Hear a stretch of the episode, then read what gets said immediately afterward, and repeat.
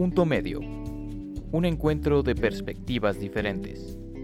Moderado por Sonia Rodríguez.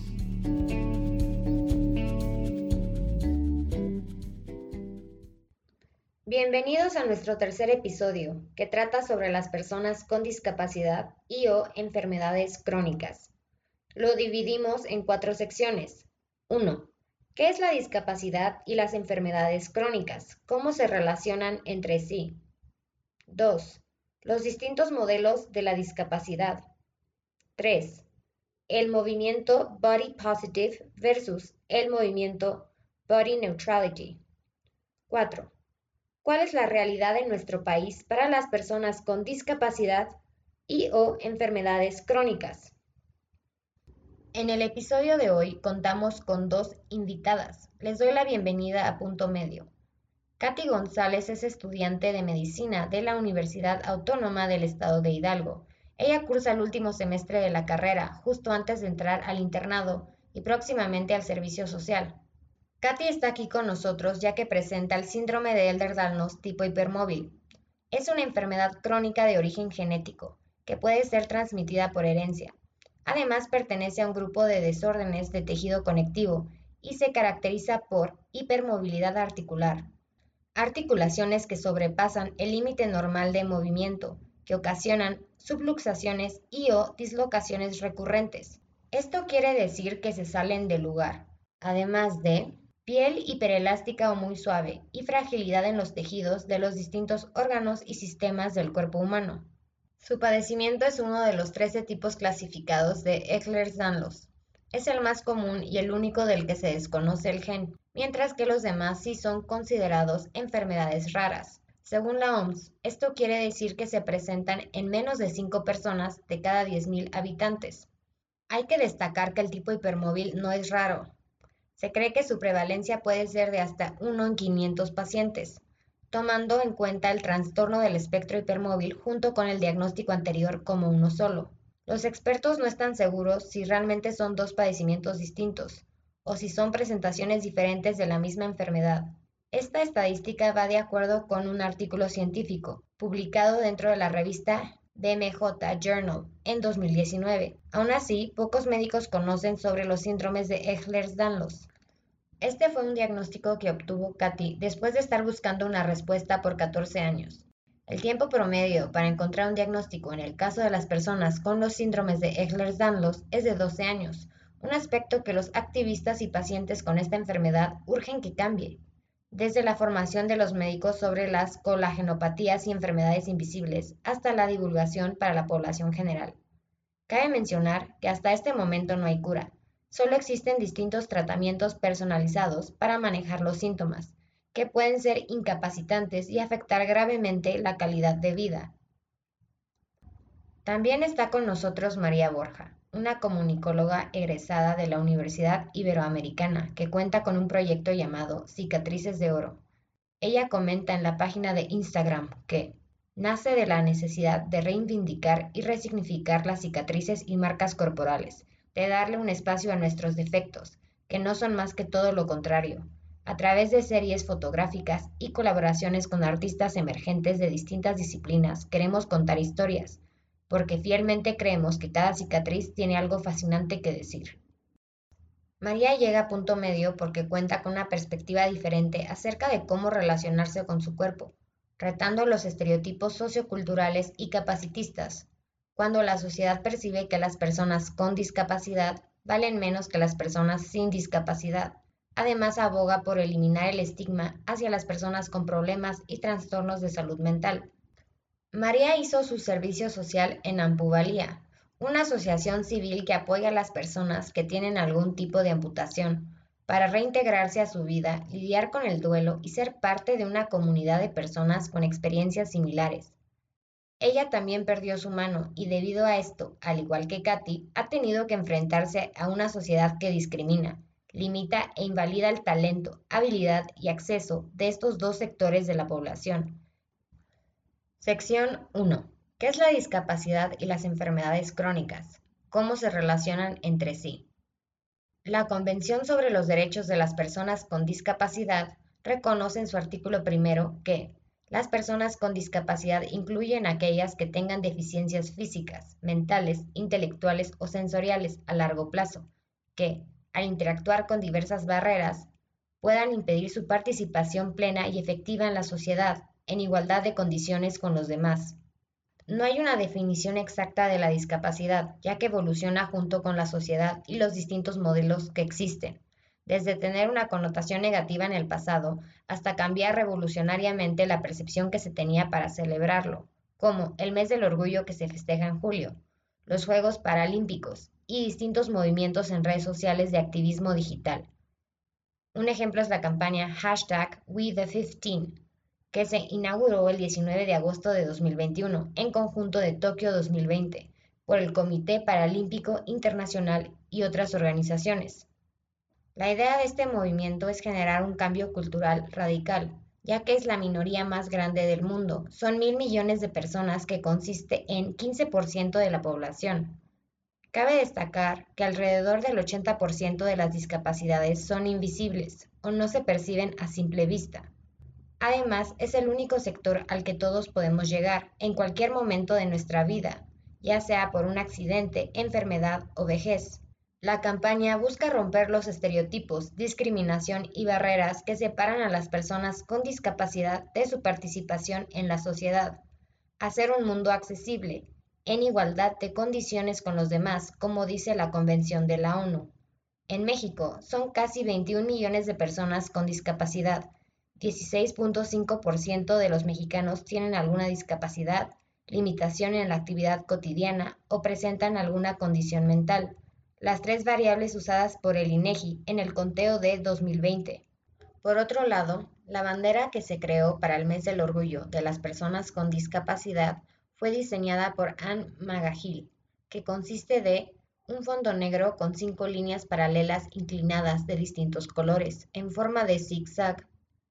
El color azul representa las enfermedades de salud mental, el amarillo las discapacidades cognitivas o intelectuales, el blanco las discapacidades invisibles o no diagnosticadas, el rojo las discapacidades físicas y el verde las discapacidades sensoperceptuales. El fondo negro significa luto para quienes han sufrido violencia y discriminación capacitista, también la muerte provocada por una sociedad que los rechaza. El zigzag refiere cómo le hacen las personas con discapacidad para lidiar con los obstáculos y la creatividad que ocupan para salir adelante además de defender la autonomía sobre su cuerpo. Finalmente, las líneas paralelas representan la solidaridad entre los distintos tipos de discapacidad.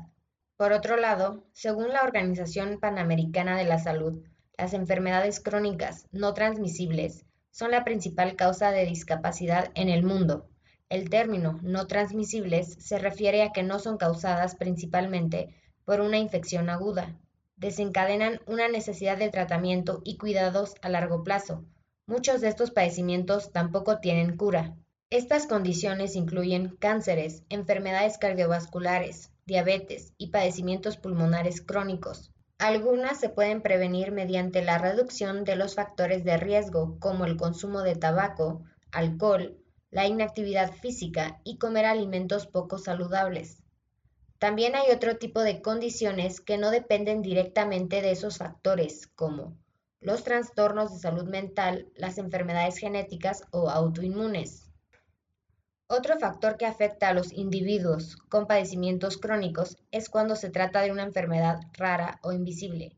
Por un lado, los médicos generales conocen poco de estos padecimientos y aparentemente el paciente se observa clínicamente sano, aunque no sea el caso. En México no existen datos oficiales del número de personas con enfermedades raras, aunque se cree que afectan al 8% de la población. Hay entre 7 y 10 millones de mexicanos con alguna, de las 7.000 enfermedades raras registradas. Cabe destacar que un 80% son de origen genético. Las personas con discapacidad y o enfermedades crónicas merecen que se respeten sus derechos humanos, sin prejuicios, estereotipos y discriminación, sobre todo que exista una sociedad que los incluya y que implemente un modelo de accesibilidad universal que puede favorecernos a todos en algún punto de nuestra vida. Comenzamos esta sección con María. Si nos puedes decir cómo te identificas o describes a ti misma, por ser una mujer que ahora tiene una sola mano. ¿Qué opinas sobre los términos persona con discapacidad, persona con una amputación y persona con capacidades diferentes? Yo he tenido todo, toda una trayectoria personal acerca de, mi condición y de mi discapacidad. Eh, durante años fue algo que, que rechacé inconscientemente y conscientemente y creo que todo esto se debe a, a la connotación negativa que tiene pero hoy en día todo eso ha cambiado. Creo que justo estoy en un punto de mi vida en el que ya entendí que no tengo que tapar ni esconder una discapacidad porque realmente no es nada negativo. No tengo que esconder que no tengo una mano. De hecho, eh, recientemente dejé de usar mi prótesis estética, la que usé durante años, que no tiene realmente una función más que pretender que pues ahí está la mano, ¿no? Y no tengo pena de tener una discapacidad. Entiendo que tener una mano no me define, no me hace más o menos como persona, simplemente me hace lo que soy. Es muy difícil vivir en una sociedad en la cual te ponen en una categoría y esa categoría está permeada por todas estas ideas negativas y por estos prejuicios y como dices estereotipos es muy difícil es muy difícil sentirte como persona y eso es algo que a mí me vuela la cabeza que que comparto y he platicado con personas este, que tienen otro tipo de discapacidades o también que han sufrido una amputación, etcétera, me, me duele mucho que tengamos que luchar tanto por sentirnos como personas. Deja tú una persona productiva, una persona eh, pues funcional dentro de la sociedad. No, persona, punto. Yo estoy intentando que cambie, que se resignifique este, esta idea acerca de pues, de ser una persona con discapacidad, de tener capacidades diferentes, de tener una amputación. Ese, eso es lo que yo pienso al respecto. Yo hoy abrazo estos términos y no los veo como algo malo, sino pues una parte de, de quién soy. María refiere cómo es que por ser una mujer con discapacidad se da cuenta de la manera en que la sociedad lo percibe, como una otredad. Ella urge que esto cambie. Continuamos con Katy, si nos puedes decir cómo te identificas o describes a ti misma después de tu diagnóstico de síndrome de Ehlers-Danlos tipo hipermóvil. ¿Qué opinas sobre los términos cebra, spoonie y persona con una enfermedad crónica? También si nos puedes explicar qué significan los dos primeros. Eh, pues creo que lo más fácil es definirme como. Eh, la comunidad se ha definido así, lo ha adoptado así. Pero pues sí, finalmente somos personas con enfermedades crónicas, aunque a la gente le causa mucho conflicto cuando dices que tienes una enfermedad crónica porque no se ve o por la edad te ven muy joven y no creen que puedas llegar a tener una enfermedad de este tipo. Pero pues sí, finalmente es una enfermedad crónica.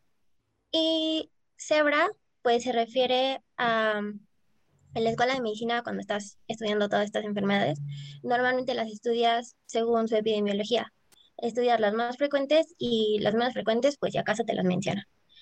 Pero eh, te dicen que cuando encuentras a una persona que empieza a presentar este tipo de síntomas, pienses en lo más común. Eh, a los médicos les enseñan que cuando escuchan cascos, piensen en caballos y no en cebras, porque pues lo más común es que sea un caballo y no una cebra. Y se refiere a que sí, que lo más común es que sea algún otro tipo de explicación, por ejemplo, específicamente para el Ehlers-Danlos, que puede ser algún traumatismo, que puede ser una caída, contractura muscular, y no piensan que el dolor crónico puede estar explicado por una colagenopatía, porque es muy rara. Y Spoonie se refiere a la teoría de spoons o la teoría de cucharas, que, bueno, originalmente la crearon para el lupus, pero todas las enfermedades crónicas la terminaron adoptando. Y dice que las personas sanas tienen una cantidad ilimitada de energía y la medimos en cucharas, que originalmente para una persona con enfermedad crónica son 12. Y en un buen día, pues tienes 12 cucharas y no te cuesta tanto hacer las cosas. Por ejemplo, un buen día levantarte de la cama te toma una cuchara, eh, hacerte desayunar te toma otra cuchara. Pero en un mal día, levantarte de la cama y hacerte desayunar ya son tres, y no sé, ordenar tu cuarto son otras tres, bañarte son otras tres, y pues ya te quedan bien poquitas cucharas y apenas son las 10 de la mañana. Entonces, tienes que ir aprendiendo a dosificar tu energía y a ir decidiendo las cosas que sí vale la pena hacer para, pues para no agotarte de más. Porque también una parte importante del Ehlers-Danlos es la fatiga crónica. Entonces, pues te acabas de escuchar hacia el otro día ya no tienes energía, ya no puedes hacer nada. Pues a eso se refiere básicamente. Y creo que los términos cebra y spoonie son como términos más cariñosos para referirnos a nosotros, pero también son formas de explicar de una forma más sencilla a las personas que no tienen esta condición de qué trata o cómo se siente. Katy se describe a sí misma como EDSer, ya que es el concepto que ocupa la comunidad para referirse a las personas con los síndromes de Ehlers-Danlos. Además, sostiene la importancia de explicar los síntomas para la población general, con términos como Spoonie y Zebra. Este síndrome afecta de manera muy distinta a cada persona. El caso de Katy es único. Nunca vamos a conocer a dos personas con algún síndrome de Ehlers-Danlos, aunque sean del mismo tipo o trastorno del espectro hipermóvil que presenten síntomas iguales. También por eso se les denomina cebras. Las rayas de una cebra nunca se repiten entre cada espécimen, como las huellas dactilares en los humanos. Regresamos con María. Si nos puedes explicar cómo fue el evento que viviste, dónde perdiste la mano y el proceso de adaptación. Claro, yo perdí la mano izquierda cuando tenía 11 años, o sea, ya hace 13 años, y estaba en un campamento de verano en Estados Unidos y pues en este campamento había un lago al lado y hacíamos muchísimas actividades en este y por supuesto esquiar en agua era una de ellas y para el final del show del verano estábamos haciendo este, una maniobra que es una pirámide humana sobre agua.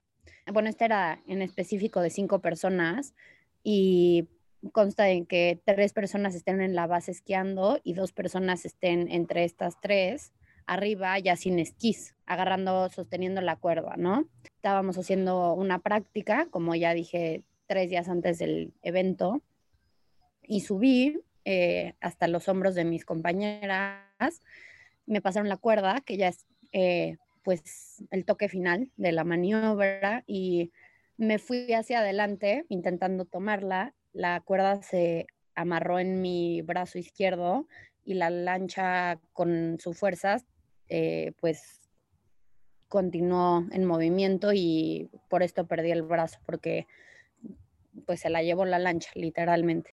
Fue algo súper traumático, obviamente un momento de estar entre la vida y la muerte, me estaba desangrando, pero pues el proceso de adaptación fue sumamente complejo. Yo siempre digo que que tuve que aprender a hacer todo de cero y hay cosas que, que aún no puedo hacer y con las que tengo que estar en paz que no voy a poder hacer y no pasa nada, pero que lo que más me ha costado es aprender a quererme a mí misma y aceptarme en mi cuerpo como es. Y ah, fueron muchos años de terapia, o sea, yo siempre, siempre he ido a terapia, también he pasado por, por depresiones, también tuve que acudir al psiquiatra, eh, hubo una época en la que estaba súper negada, pero pues con el tiempo poco a poco empecé a, ver la luz y a, a, crecer y hasta que el día de hoy esto que me pasó lo tomo como una gran, gran enseñanza y no como un obstáculo en mi vida y hasta que hoy puedo ver mi cuerpo como es, que los humanos buscamos y aspiramos a estar en nuestra totalidad y perfectos y y pues a mí me tocó vivir en un cuerpo que me recuerda todos los días que, no existe tal cosa que somos un constante trabajar. Al estar incompletos es como somos perfectos, porque somos humanos, ¿no? Y algunas personas tendrán esta falta en, en pues, su cuerpo físico, pero también emocional, pero también, o sea, entonces ha sido todo un proceso, pero hoy en día, eh, pues este evento me ayuda a ver el mundo con otros ojos, me ayuda a ver la vida con otros ojos y me recuerda que todos y todas, todes, este, estamos bien tal y como somos y que tenemos que abrazar la persona que somos. Continuando con lo que nos explica María sobre el accidente que tuvo y el proceso de luto que se prolongó después de una pérdida como la suya, ella se apoyó mucho por el personal que trata la salud mental, Además, dentro de su proyecto Cicatrices de Oro y otros aspectos de su activismo digital, siempre está presente este tema. Si nos puedes explicar un poco más sobre cómo se relaciona tu lucha por desestigmatizar la salud mental con tus experiencias de vida. Claro, sí. En mi familia, mi mamá es bipolar, eh, hay historial de, condiciones mentales en, en mi familia cercana y directa y yo crecí pues en este mundo en el que no era un tabú, nada más era una parte más de la vida, ¿no? Porque además del accidente de la mano, yo sufrí un accidente previo que también fue durísimo y se me cayó un vidrio encima y me cortó, este... Entonces he vivido muchos eventos traumáticos, ¿no? Para los que he tenido que acudir a profesionales de la salud para, para poder continuar y para poder reconstruirme. Entonces, al enfrentarme a todo esto, yo vivo con una constante de salud mental, o sea, de, sí, de lidiar con una condición mental día a día y, me enfrento con una sociedad en la que esto no está bien visto, en la que es incómodo, en la que se prefiere no hablar del tema. Entonces yo empiezo igual esta lucha, así como, como ya les dije, de, por aceptar nuestro cuerpo, también por aceptar pues nuestras sombras, nuestra fragilidad mental, nuestra humanidad y es sumamente, sumamente importante. Ahorita justo me dio coronavirus y a raíz de esto desarrollé psicosis, tuve que estar internada 10 días en un hospital psiquiátrico y eh, fue algo súper fuerte, súper traumático también, una etapa muy dura de mi vida, pero eh, ahora que salgo, este, fue muy complicado porque nadie sabía qué estaba pasando, no hay suficientes, no hay información, no hay, no se da investigación, no se le da prioridad, por ejemplo, al tratarse de, pues, de una condición mental y no tratarse de algo físico que es como lo que más se atiende, lo que es más visible, por lo tanto se atiende más rápida, o sea, pues con más urgencia. Y este, empiezo a investigar, empiezo a meterme eh, a ver qué está pasando y resulta que esta psicosis resultante del coronavirus e, está, está presente y está afectando a muchas personas, pero nadie está hablando de esto, los medios no lo están cubriendo, las investigaciones apenas y están comenzando, entonces, pues sí, es, es otra vez la misma historia de, pues de luchar y batallar por una sociedad en la que se le dé una prioridad a la, a la salud mental y a la, o sea, se pueda hablar de las condiciones mentales porque no es algo de qué avergonzarnos. Yo lo veo como igual que una discapacidad, pues es algo que existe y punto, ¿no? Y no debería de estar rodeado de toda esta connotación negativa. María relaciona el estigma de la salud mental con la adversidad que enfrentan las personas con discapacidad, además de haber vivido varias experiencias traumáticas, incluyendo su internamiento reciente por coronavirus en un hospital psiquiátrico. Yo relaciono la lucha de la que habla María con las enfermedades raras, ya que los médicos no las toman en cuenta porque las desconocen, aún más si son invisibles. Es similar lo que sucede con las condiciones de salud mental. Parece que no fueran importantes porque no es obvio que algo está pasando. Ahora si Katy nos puede explicar cómo fue el proceso hasta que conseguiste el diagnóstico del síndrome de Ehlers-Danlos tipo hipermóvil y qué sentiste. Bueno, pues yo empecé a buscarlo como a los cinco años, más o menos. Tenía dolor muy frecuente, sobre todo en las piernas. A veces en los brazos, pero lo más frecuente eran las piernas. Y empecé a buscar, lo primero que me dijeron fue que era porque necesitaba zapatos ortopédicos. Entonces empecé con eso y no, o sea, no se quitó el dolor, el dolor seguía. Después, pues fueron una serie de muchas radiografías, muchos estudios, me dijeron que era por falta de ejercicio, que era por dolor de crecimiento, que era normal. Todos los niños les duele cuando crecen, que iba a llegar a un punto donde se estabilizara mi ritmo de crecimiento y ya no iba a doler. Eh, me volvieron a decir que era por falta de ejercicio. Empecé a ir a natación y sí ayudó, pero no porque esa fuera la causa. Se ayuda porque la natación, pues realmente es un ejercicio muy completo y sí te ayuda a fortalecer. Después pasaron como otros tres años, como a los 15, me dijeron que, que no, que no era eso y íbamos a buscar qué era. Me buscaron factor reumatoide y todo salió normal. Cáncer tampoco era. Después eh, me dijeron que era porque tenía una pierna un poquito más larga que la otra y por eso dolía. Pero no, eh, me llevaron con traumatólogo y tampoco era. Y llegó un punto donde me harté y quise, ya no quise buscar, como que me adapté a vivir con eso y ya sabía de qué forma podía controlar un poquito el dolor, qué cosas lo aumentaban, qué cosas ayudaban a disminuirlo y dejé de buscar hasta que un día tuve un dolor muy intenso y no podía ni siquiera caminar, no podía levantarme y coincidió con que recientemente eh, mi abuelo había tenido una luxación de hombro y el traumatólogo que lo había atendido era muy bueno. Entonces eh, mi mamá me obligó a ir a una cita con ese traumatólogo y me diagnosticó en unos 15 minutos. O sea, en 15 minutos supo que tenía. Pues, sobre todo porque él sí conocía el Ehlers-Danlos y sabía cuáles eran los síntomas. Y de ahí me empezaron a explicar.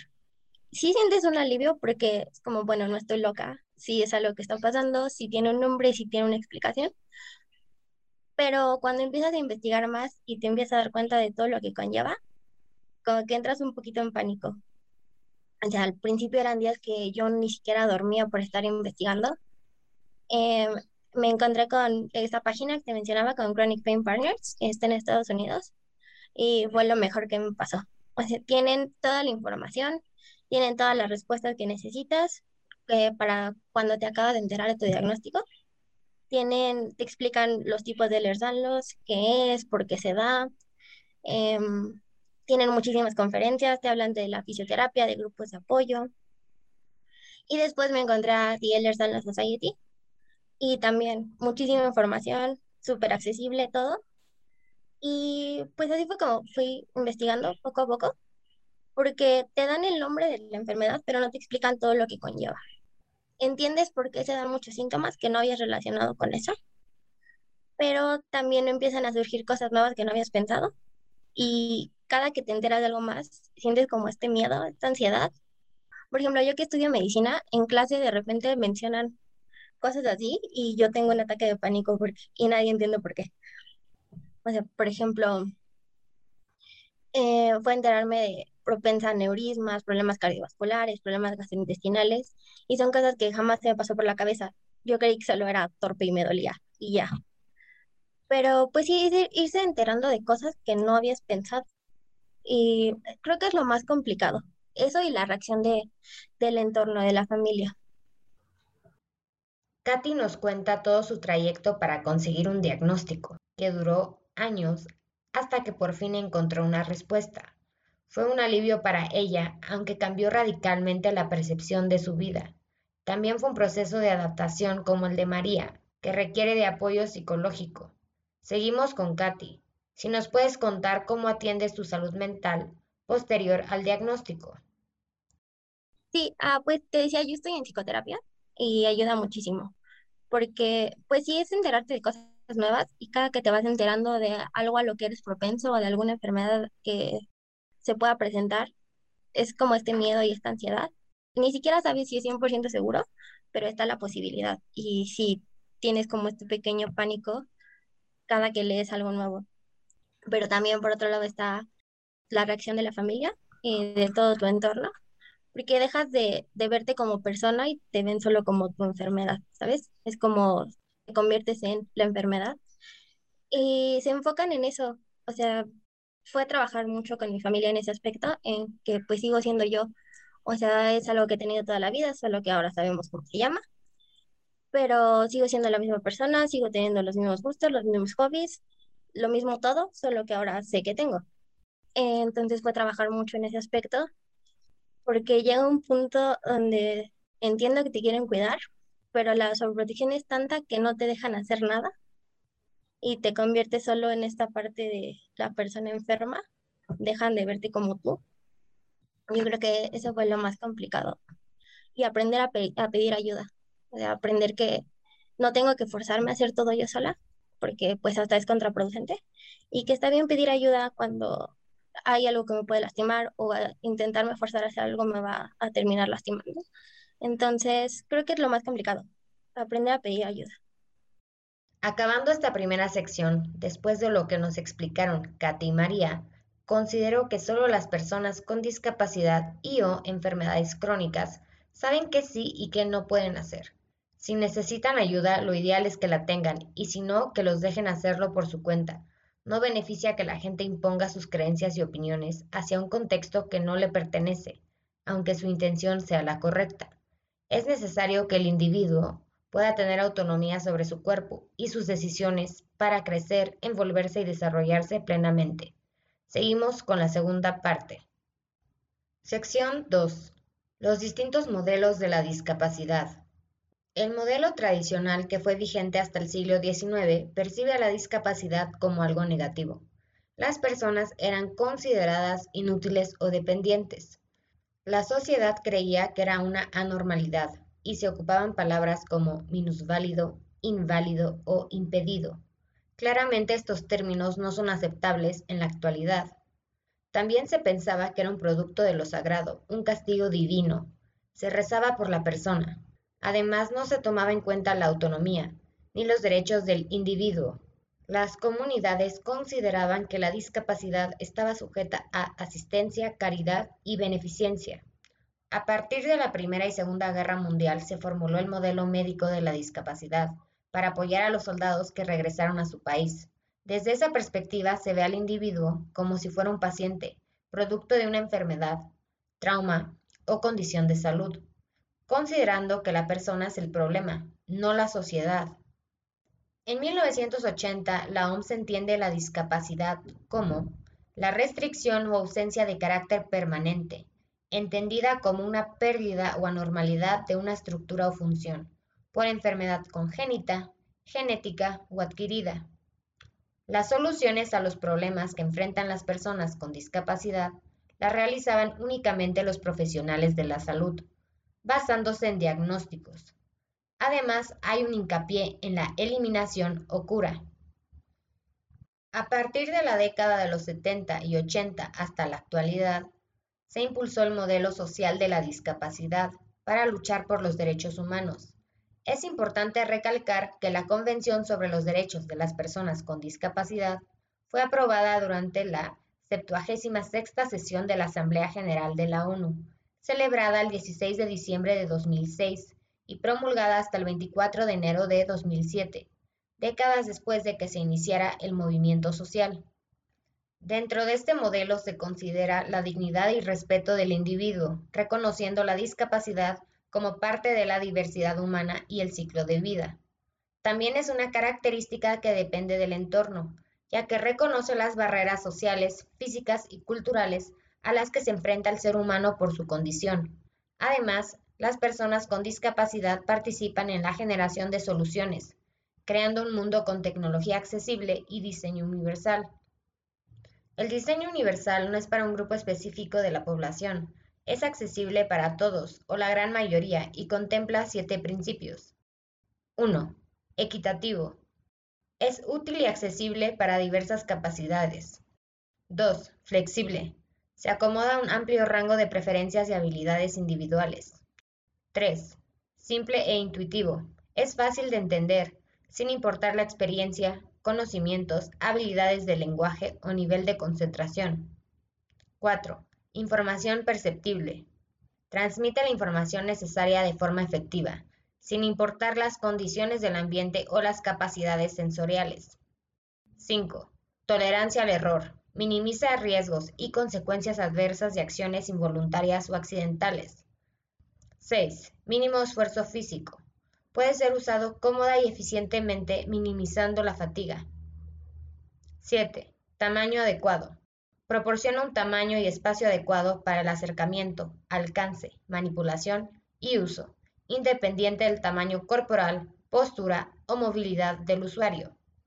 Iniciamos esta sección con María, ¿Cómo crees que te han afectado los distintos modelos sobre la discapacidad en tu vida cotidiana?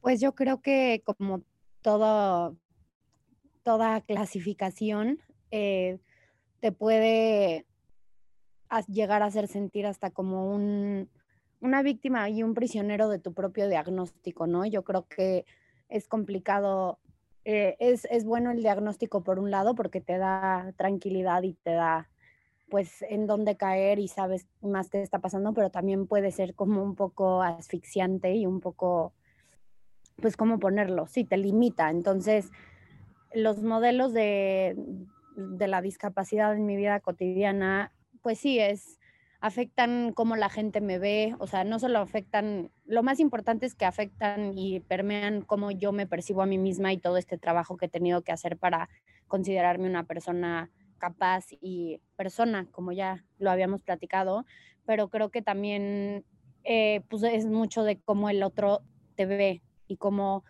hace una imagen de ti y tiene una percepción y continuamos con esto de los estereotipos, entonces creo que pues sí, entiendo el porqué de, de, los modelos y de, o sea, digo, no, no es justificar los que existieron anteriormente, que estaban fatal, pero entiendo que el ser humano es un ser de lenguaje y de categorización.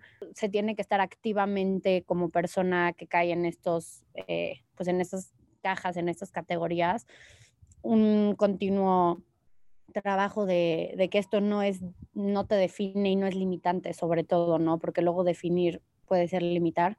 Entonces, creo que es importante que como persona con discapacidad, por lo menos en mi caso, es una lucha acerca de cómo soy, cómo me define el mundo y cómo me defino yo a mí misma. Y creo que pues sí es regreso a lo de la percepción personal. Puede ir en la cotidianidad desde cortar la comida, manejar, vestirte hasta lo más complicado que es aceptarte, quererte, respetarte y honrarte como eres, ¿no? Entonces sí, sí han afectado diariamente, pues en toda mi vida, de día a día y también como en un panorama más amplio, sí.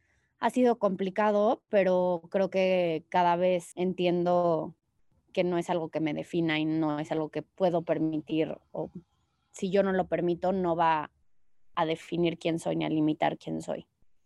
María considera que los modelos de la discapacidad afectan la percepción de la gente y, lo más importante, también su autoconcepto.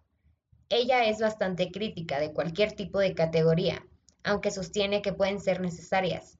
Limitan a las personas. Continuamos con Katy. ¿Cómo crees que te han afectado los distintos modelos sobre la discapacidad en tu vida cotidiana?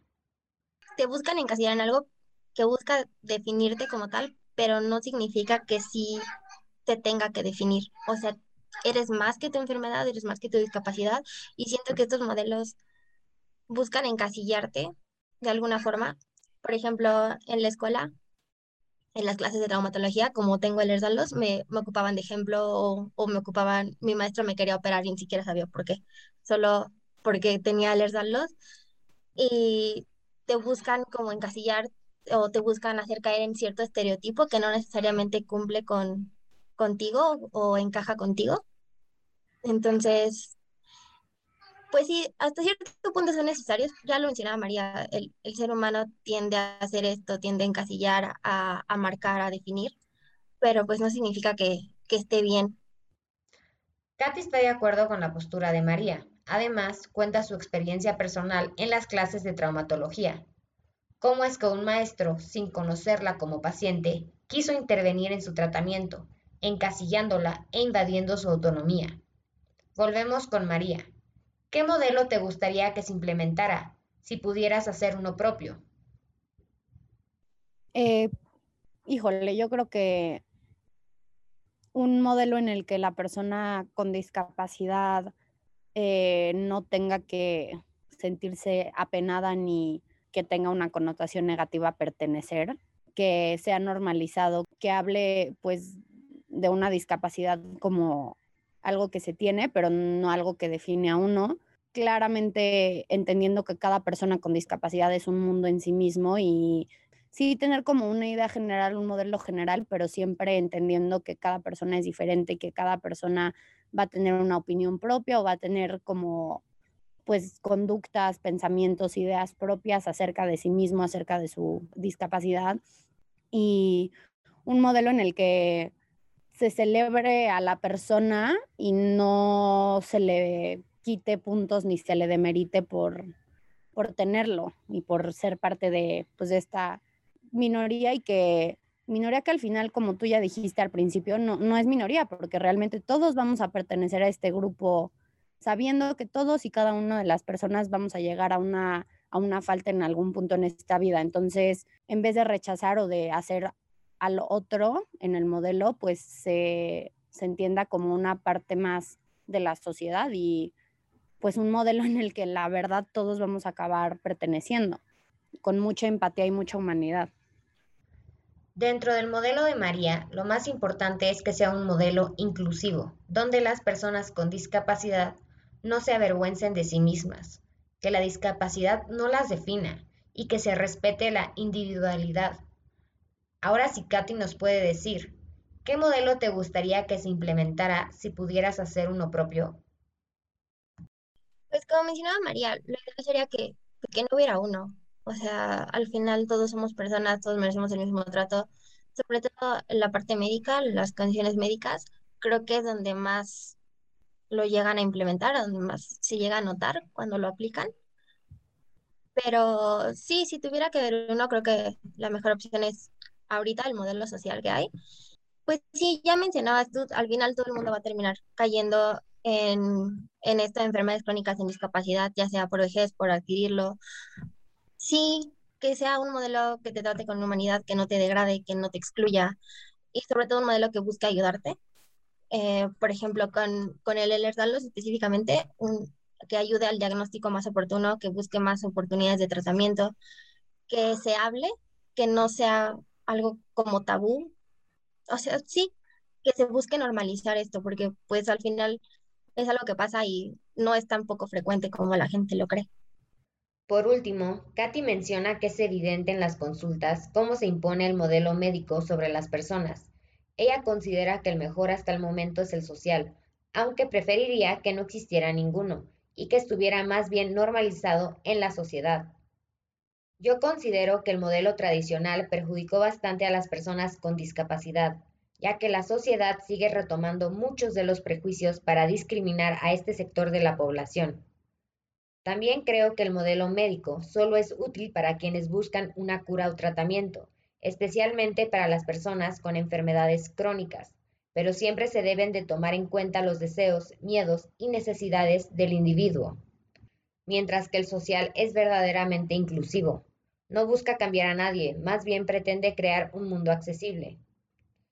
Pasamos a la tercera parte del podcast. Sección 3. El movimiento Body Positive versus el movimiento Body Neutrality. El movimiento Body Positive comenzó en la década de los 60 por una campaña contra la discriminación pública de las personas con obesidad y la lucha por sus derechos.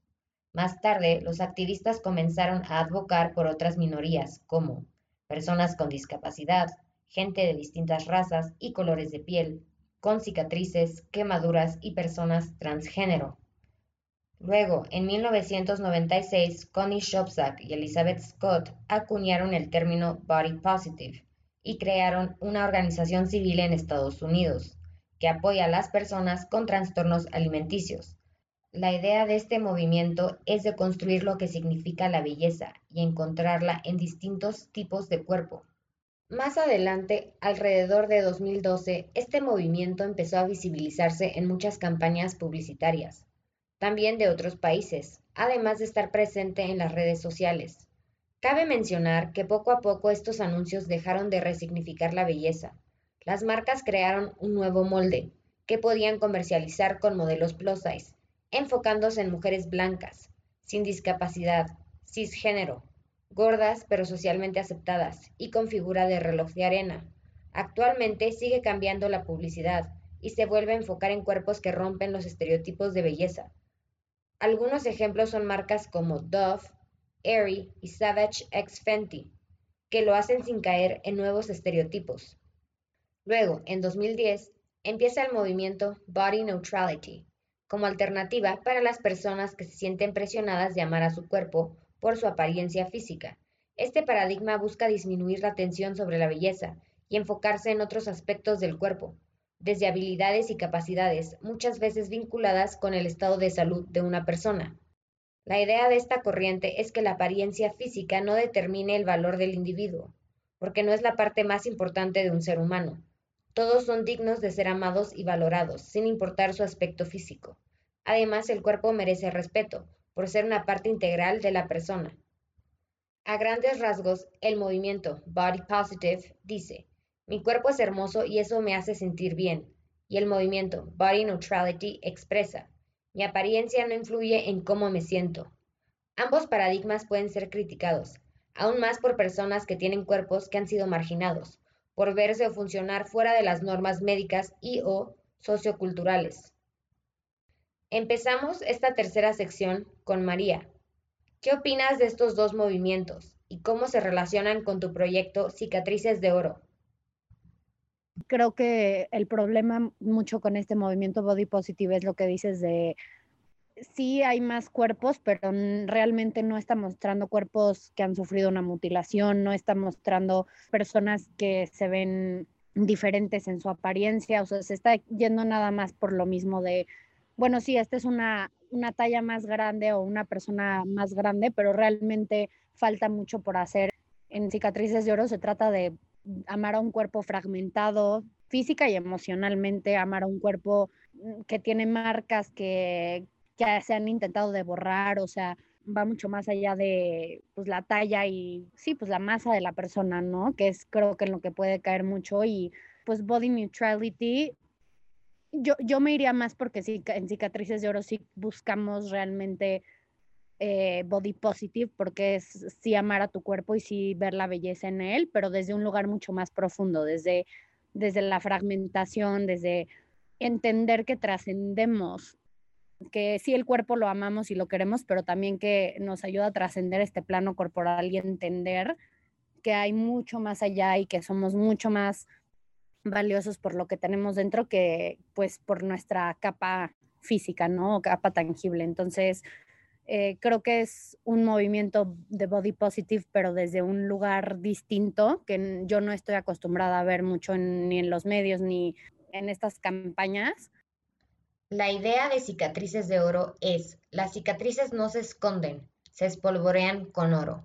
Por ende es un movimiento body positive, que va desde un lugar mucho más profundo, como menciona María, además de romper los estereotipos, contando nuevas narrativas.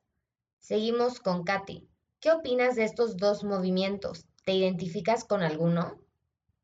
Pues estoy de acuerdo con María. Creo que el body positive o sea, está bien, está bien amar tu cuerpo y es lo ideal. Lo ideal sería que todos estemos en paz con el cuerpo que tenemos y amemos el cuerpo que tenemos, lo respetemos, sobre todo. Pero creo que sí, las, las marcas, las campañas no están aplicándolo como debería ser aplicado. O sea, lo que decía María, no ves los cuerpos que ves en la calle, o sea, no ves personas que puedan tener, eh, que estén en de ruedas o que tengan alguna puntuación, o mm, ves personas que son socialmente aceptadas, o sea, sí tallas más grandes o personas de color, pero no ves como tal lo que deberías de o lo que el movimiento debería buscar que se enmarque. Y creo que el movimiento Body Neutrality es más, bueno, creo que me identifico un poco más con ese. Pues sí, que no eres solo tu cuerpo, eres más que tu cuerpo y puedes decir que sí, tu cuerpo no funciona de la manera que debería, pero te ayuda y eres, aún así eres más que eso, o sea, eres tus capacidades, tus habilidades, tu forma de ser, tu personalidad. No eres solo un cuerpo que funciona bien o que no funciona bien. Por un lado, Katy está de acuerdo con María. Considera que es importante amar a tu cuerpo, pero también se inclina más por el movimiento Body Neutrality, donde no tiene el papel principal de la narrativa. Para terminar esta parte, también les daré mi opinión.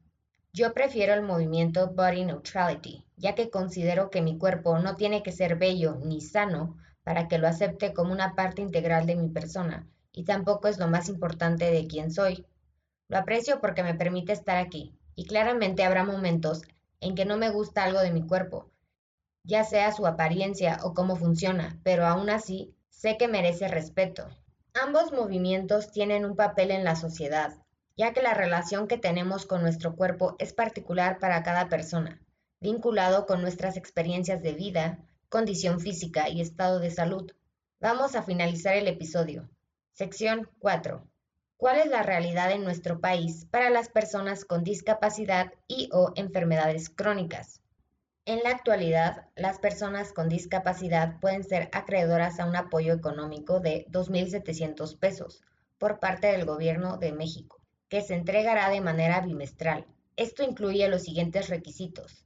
Todas las niñas, niños, adolescentes y jóvenes de 0 hasta 29 años de todo el territorio nacional, adultos con discapacidad de 30 a 64 años que viven en los municipios integrantes de pueblos indígenas, en zonas urbanas con alto grado de marginación, pobreza y altos índices delictivos. Únicamente es válido para personas con discapacidad motriz severa permanente, discapacidad intelectual, sordera total permanente en los dos oídos y ceguera total permanente en los dos ojos. Por otro lado, la contabilidad de personas con discapacidad es dudosa, ya que es impresionante que en 2020 la cifra total es de casi 21 millones, mientras que el censo de hace 10 años apenas llegaba a la cifra de 5.1 millones, y el conteo del 2000 refirió que 1.8% de la población mexicana tenía alguna discapacidad. También en nuestro país, cuatro grupos de condiciones crónicas, padecimientos renales, diabetes, hipertensión y problemas del corazón, representan el 88% de los gastos en enfermedades crónicas, dejando al resto sin recursos suficientes para su tratamiento, además de que el 44% de los gastos en atención médica son de bolsillo. Empezamos esta última sección con Katy. Desde tu perspectiva, por ser estudiante de medicina, ¿Cómo crees que el sistema de salud podría cambiar para atender a los pacientes con enfermedades crónicas e invisibles? Pues creo que lo primero sería la escuela de medicina como tal, porque no se conocen las enfermedades. Por ejemplo, yo en clase nunca he estudiado el síndrome de Ehlers-Danlos o alguna otra colagenopatía, el síndrome de Marfan, por ejemplo, nunca. Si acaso te las mencionan, pero te las mencionan como englobadas en un todo, o te las mencionan porque es probable que aumenta el riesgo de padecer alguna otra enfermedad, que no te la mencionan como tal o la estudias como tal. Entonces, creo que lo primero es darlas a conocer, estudiarlas, eh, aprender de ellas, y no solo los médicos generales, o sea, cualquier especialidad. Por ejemplo, un paciente con el los ocupa un dermatólogo, un oftalmólogo, un nutriólogo, un psicólogo, y es más bien en toda el área de la salud, no solo en medicina general como tal, pero sí, primero empezar por ahí, que se conozcan, que se estudien y después ya en la consulta creerle al paciente, siempre creerle al paciente y no tirarlo de loco cuando te dice que se siente mal, aunque sus estudios salgan bien, aunque clínicamente tú lo veas bien, y el paciente te dice que se siente mal es porque se siente mal y tienes que creerle.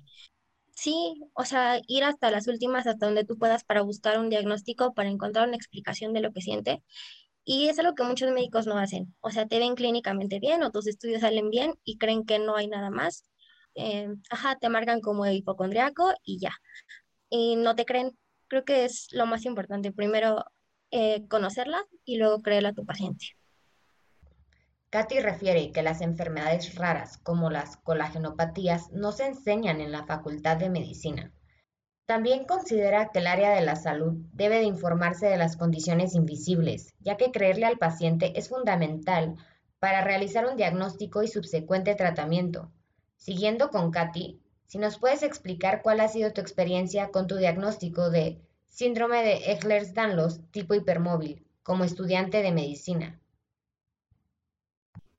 Sí, por ejemplo, yo tengo mucha hiperlaxitud en los dedos entonces, a la hora de palpar pacientes o auscultar pacientes, me cuesta mucho trabajo. Em, he tenido que ir adaptándolo, ir acostumbrándome. Y eso y también adaptarme a, a mi día a día cuando tengo alguna lesión, alguna luxación de hombro o de rodilla, que son las más complicadas y las más aparatosas, eh, irlo adaptando eh, lo que te mencionaba, la teoría de Spoons, ir adaptando mis cucharitas para que me duren todo el día en jornadas de estudio muy largas. Hay jornadas de estudio de, de 12 horas que entras a las 7 de la mañana, sales a las 7 de la noche o a veces hasta más tarde. Entonces, ir adaptándose con eso y mm, sobre todo aceptar ayuda. O sea, por ejemplo, cuando yo estoy lesionada, a veces al principio me costaba trabajo pedir ayuda, como de, oye, la verdad no, no puedo hacer esto, pero después, poco a poco, es ir aprendiendo que no está mal decir que te sientes mal, no está mal pedir ayuda, no está mal tomar medicina para sentirte mejor. Entonces, sí, ayudarte de la forma que puedes ayudarte y aceptar ayuda de los demás cuando, cuando se pueda o cuando la necesites. En esta última sección, Katy menciona que es difícil por la fatiga crónica adaptarse a los horarios que tiene como estudiante. Además, aprendió a manejar las lesiones, subluxaciones y dislocaciones que presenta. Para ella, lo primordial es saber pedir ayuda cuando la necesita y aceptarla cuando se la dan. Ahora sí, terminamos con María. Desde tu perspectiva por ser comunicóloga, ¿cómo crees que la sociedad mexicana debería de ayudar a las personas con discapacidad? ¿Y qué crees que se debería de implementar en los medios de comunicación?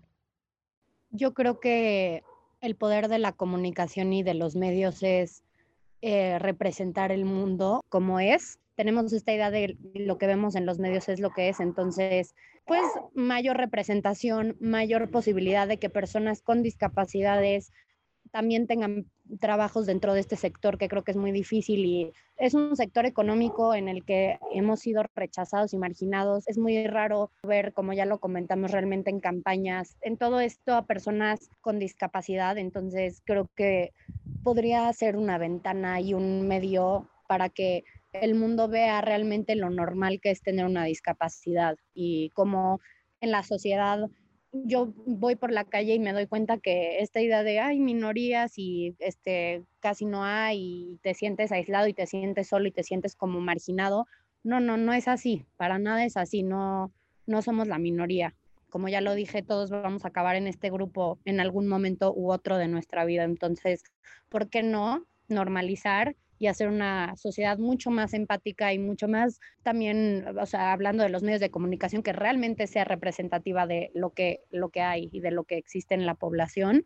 Y también sobre, o sea, mucho sobre educar y informar a las personas, por ejemplo, en este tema de los trastornos mentales, ¿no? De la salud mental, educar, o sea, abrir más espacios para que existan debates, para que las personas puedan tener un acercamiento mayor a todo este mundo que la verdad no está siendo cubierto ni no se le está dando el espacio ni el peso que realmente tienen, ¿no? Entonces yo creo que como comunicólogo lo que podemos hacer es buscar estos proyectos donde generemos espacios de humanidad, de comprensión, de empatía, de información, donde todos nos sentamos parte de esta sociedad y de este mundo, porque al final del día, por el simple hecho de haber nacido, ya lo somos y deberíamos de de tener un lugar digno dentro de, no tendríamos que luchar por él, ¿no? Entonces, facilitar esos espacios y estas ideas, estos discursos para que permeen en la sociedad.